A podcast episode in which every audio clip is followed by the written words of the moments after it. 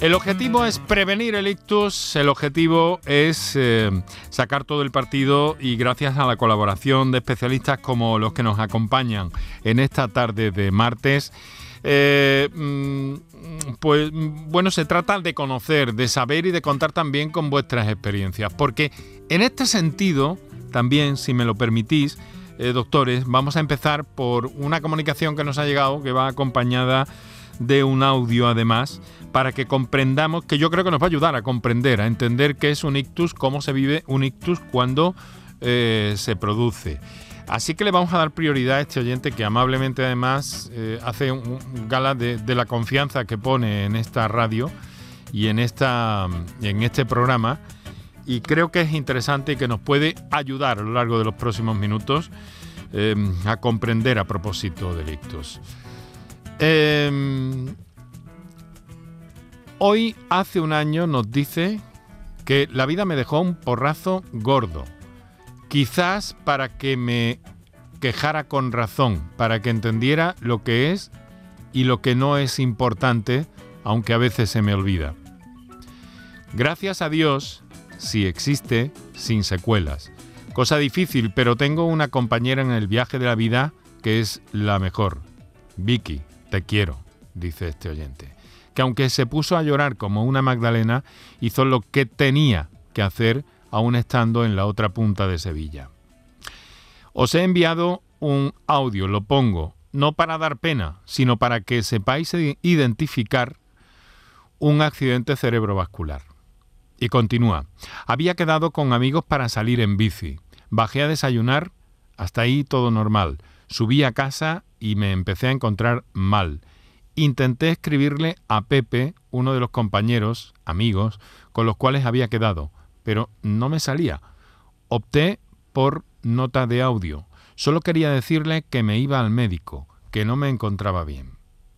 Lo siguiente que recuerdo es que todos vinieron para casa porque entendieron que algo no iba bien. Gracias a Pepe, Martagón, Antonio, David y Molí. Mi experiencia con el ictus. Buenas tardes. ¿Y este audio que nos manda? Y yo no sé, no sé, o qué, no sé, no sé qué me. Hostia, que yo. Pepe no me otra que, eh, que Vicky, es que yo no sé lo que me pese. Yo no sé, no sé, o qué, o qué, o qué, y que o ve, o ve, yo no sé lo que me pasa, Pepe, no sé, hostia, lo que me, o me, o pese, o ver y miki, hostia, y yo que no sé lo que, o que, ay, o me, que, es me, o que, o que, o que, y yo que no lo sé, Pepe, no lo sé. Voy al médico, el médico, que no sé lo que me, que lo se ve. Hostia, no sé lo que me opese, que no es que eres coño. Y yo que no tengo lo...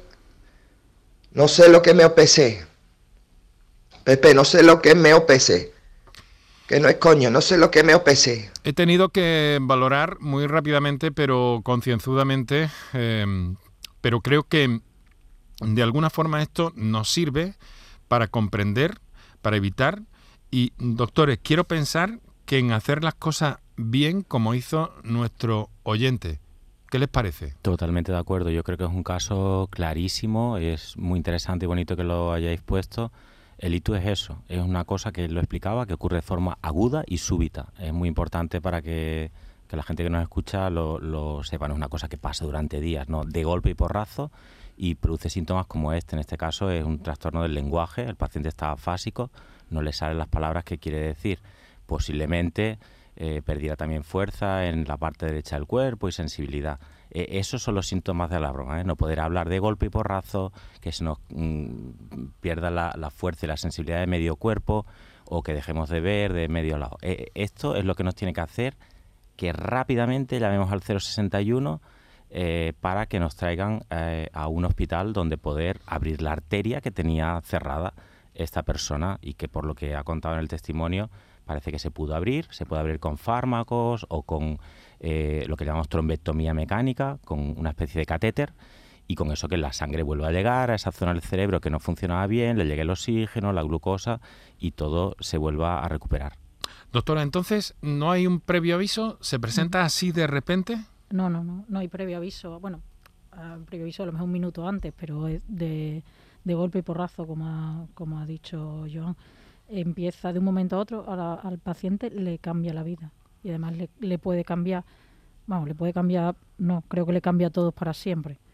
Eh, sea porque queden con secuelas o sea porque se recuperen como él completamente, es un mazazo y es una cosa que hoy estás bien y en, dentro de 10 minutos, de 5 minutos, pues es, es otra cosa. Quizás por apuntar lo del pequeño aviso ese que comentabas, y precisamente en el Macarena, y bueno, y Sole es una de las expertas en el país en este tema, sí que hay una cosa que llamamos ataque isquémico transitorio, que sí que a veces dura segundos o minutos. Imagínate que le ha pasado esto, que no puede hablar, pero que se recupera en cinco minutos y no le da importancia. Error tremendo. Ahí quería yo llegar. E, eso sí que es cierto que nos eh, puede estar indicando que una arteria está muy estrechita, por ejemplo, las arterias que suben la sangre por el cuello hacia el cerebro y eso sí que es un signo de alarma. Eh, por eso le decimos a los pacientes, aunque, le, aunque se le pase, tiene que venir exactamente igual. Mm. Exactamente igual. Mm. Porque sí que eh, en el pasado ocurría gente que le pasaba esto, ay, pues sí que me estuvo pasando la semana pasada dos o tres veces, pero se me quitaba y, y no, y no vine. No, hay que, y, y, eso está cambiando por suerte. Doctor, ¿siempre se va a presentar así un ictus? El, ictus, claro, es un reflejo del cerebro. El cerebro es tremendamente complejo, así que simplificamos y decimos sobre todo es no poder hablar o hablar torpe eh, y perder sensibilidad y fuerza en medio cuerpo. Eso es lo más frecuente, el 80% de los casos. Pero es cierto que hay, imaginaros, toda la sintomatología, todas las funciones del cerebro cuando eh, se alteran porque una arteria se cierra o se rompe, como nos decía Sole, eh, puede dar los síntomas de esa parte del cerebro. Por tanto, puede dar muchísimas cosas, eh, diplopias, eh, alteraciones visuales mm, mm, diferentes y muy curiosas y complejas. Estos trastornos afásicos que explicaba este chico se presentan de formas también muy, muy diferentes. En fin, es, eh, hay casos muy complejos, por eso a veces el diagnóstico no es tan sencillo.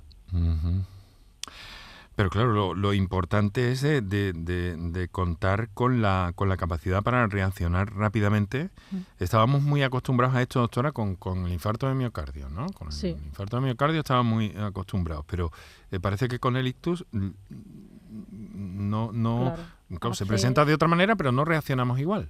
No, bueno, también a lo mejor en parte porque la revolución de los tratamientos del ictus ha venido en los últimos 20 años. Entonces, previamente realmente tampoco había un tratamiento tan agudo que como ahora, ¿no? Ahora tienes que eh, tratar el ictus en las primeras cuatro horas y media en caso de que lo tratemos con fármacos o hasta ocho horas o, bueno, en algunos casos incluso más si lo, le hacemos lo que hemos hablado antes de trombectomía mecánica. Doctora, es una... Sí, no, perdón, continúe. Quiero decir que hace tiempo no los teníamos.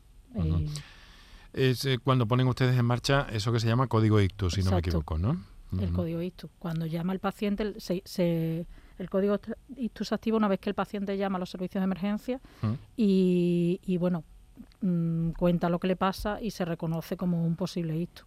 a partir de ese momento interviene un mecanismo, un protocolo que está ya previamente... Eh, digamos que alerta, ¿no? En situación de alerta. Exacto, eso ha sido también un gran avance, pienso, en nuestra región en los últimos años, el que eh, eh, esto es una cadena realmente de asistencia y el enfermo tiene que reconocerlo, sus familiares, o si vemos a esta persona en la vía pública que lo sospechamos, hay que llamar al 61 como decíamos, ellos tienen unos protocolos clarísimos en que nos traen al paciente, pero lo, nuevo que se ha generado es toda una red de estas unidades de ictus eh, donde u hospitales con capacidad para dar estos tratamientos de reperfusión donde de forma muy rápida podemos abrir la arteria cerrada y eso sí que ha sido un, bueno, un esfuerzo muy importante, pensar que ahora hay casi 40 eh, hospitales en Andalucía que tienen la capacidad para estos tratamientos. Sí, la, población prácticamente está cubierta al 100%, ¿no? Exacto, el 95% de la población vive a menos de media hora de un centro donde le pueden dar estos tratamientos de reperfusión ya sea en grandes hospitales como los que hablamos aquí de Sevilla o las capitales de provincia, como en las zonas eh, comarcales. Eh, en, el pasado habíamos hablado con vosotros también de toda la red de teleitus, ¿no? Como los pequeños hospitales comarcales también neurólogos como Sole esta noche van a estar de guardia y si en un comarcal eh, alguien tiene estos síntomas de los que hablamos, ellos se van a conectar con una cámara, lo van a ver, van a ver el TAC que van a hacer en ese hospital comarcal y van a indicar el tratamiento. Es decir, ahora mismo en todos los hospitales de Andalucía, ya sea físicamente o por teleictus, eh, un neurólogo experto en ictus va a atender al paciente rápidamente. Bueno, cuentan con la ventaja, doctora Soledad Pérez Sánchez, eh, cuentan con la ventaja de que tienen un margen eh, de tiempo, digamos que razonable, ¿no? Estamos hablando de unas horas generalmente. Bueno, pero es poco tiempo realmente. Sí. Porque, bueno, lo importante es que el paciente lo reconozca como un ictus. El caso que han puesto lo ha reconocido enseguida, pero en muchos casos no, no es la realidad, tardan en reconocerlo o esperan a que, bueno, a ver si se pasa. Y entonces eso va sumando minutos, va sumando, al final son horas. Si está en un centro lejano al centro que se puede hacer, tienen que llegar al centro, luego a ver el tiempo de hacer las pruebas y el tratamiento. Realmente las cuatro horas y media al final se quedan cortas. Mm. Se quedan muy cortas, por lo que hay que correr. Cuando se note en el primer síntoma, hay que correr.